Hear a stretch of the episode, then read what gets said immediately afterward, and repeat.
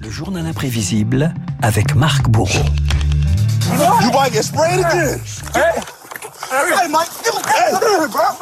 Marc, la police américaine dans la tourmente après l'arrestation fatale d'un jeune afro-américain, Tyre Nichols à Memphis, une nouvelle bavure qui insquinte un peu plus l'image d'une profession centrale dans la société aux États-Unis.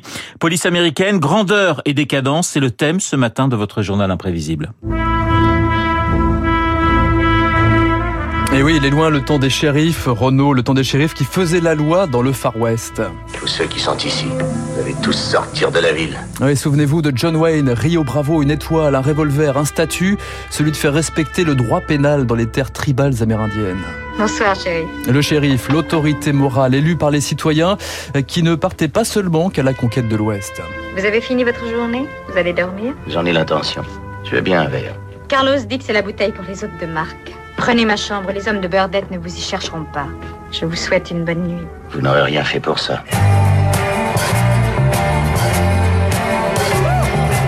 La police aux États-Unis et dans les films, le folklore, le romanesque de la grande histoire judiciaire américaine, celle qui traque Bonnie and Clyde ou celle qui tient tête à Al Capone dans Les Incorruptibles avec Elliot Ness. Alors comme ça, vous êtes incorruptible, c'est ça Il n'y a pas moyen de s'entendre avec vous, vous êtes intouchable. Allez, dire à Capone. Alors il y a toujours un moyen de s'entendre. Qu'il aille au diable. La police et ses personnages clés flamboyants dans la réalité, comme à l'écran. Quel est votre vrai nom? Lieutenant Colombo. Non, votre prénom. Lieutenant. Oui, souvenez-vous de l'inspecteur Colombo. Absolument. Lorsque ma femme et moi, on essaie de se rappeler ce qu'on a fait la veille ou bien le jour d'avant, on n'est jamais d'accord. Tandis que vous deux, non seulement vous êtes d'accord, mais, mais vous employez exactement les mêmes mots pour en parler. Colombo, ou plutôt Peter Falk. Peter Falk a une certaine idée du flic américain moyen. Définition tout de suite. Colombo, c'est un peu Sherlock Holmes à l'envers. Il est intelligent comme Sherlock Holmes. Sherlock Holmes a l'air d'un aristo, il a le front haut, on voit qu'il a de la matière grise. Colombo, lui, il a pas l'air du super cerveau. Et pourtant, Holmes et lui, c'est la même chose.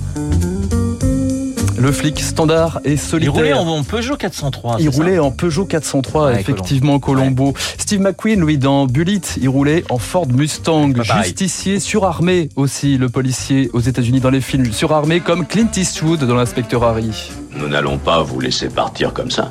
Qui c'est, nous? Smith, Wesson et moi.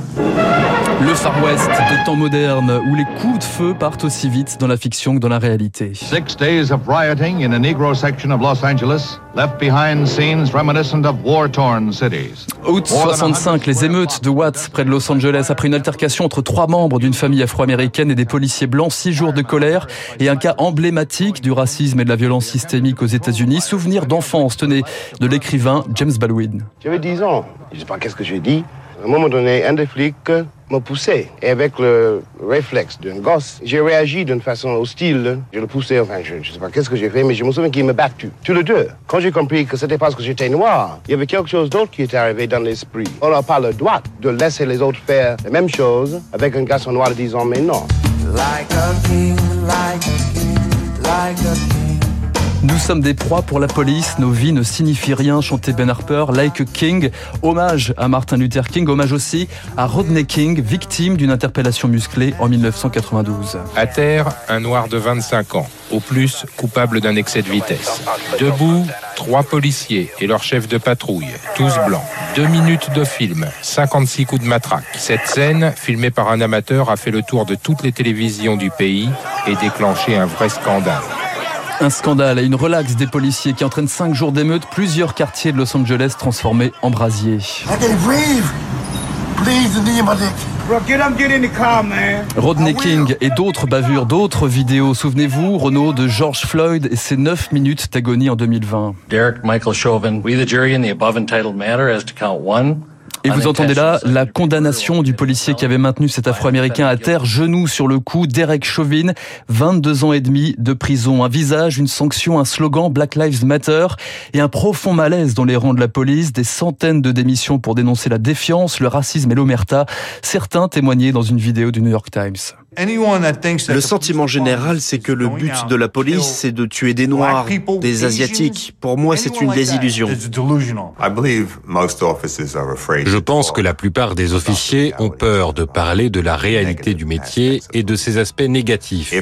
S'ils rapportent un incident qui va à l'encontre du récit général, le policier sera isolé par ses collègues et sa direction, donc il la ferme.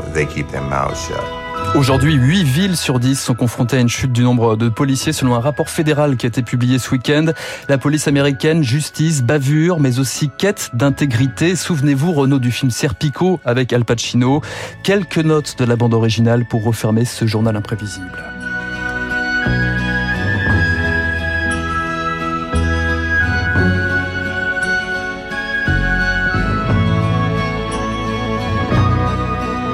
Il était assez formidable Al Pacino dans, dans Serpico. Vous me direz, Al Pacino est rarement mauvais d'une manière générale, donc c'est vrai, parce que euh, effectivement, ce film avait marqué toute une époque. euh, Serpico, effectivement, avec Al Pacino. Merci beaucoup, euh, Marc, pour cette évocation de l'image du flic américain à travers à travers les âges, à travers le cinéma et la musique. Il est 7h54 sur l'antenne de Radio Classique. Dans un instant, nous allons retrouver David Barou et son décryptage. À tout de suite.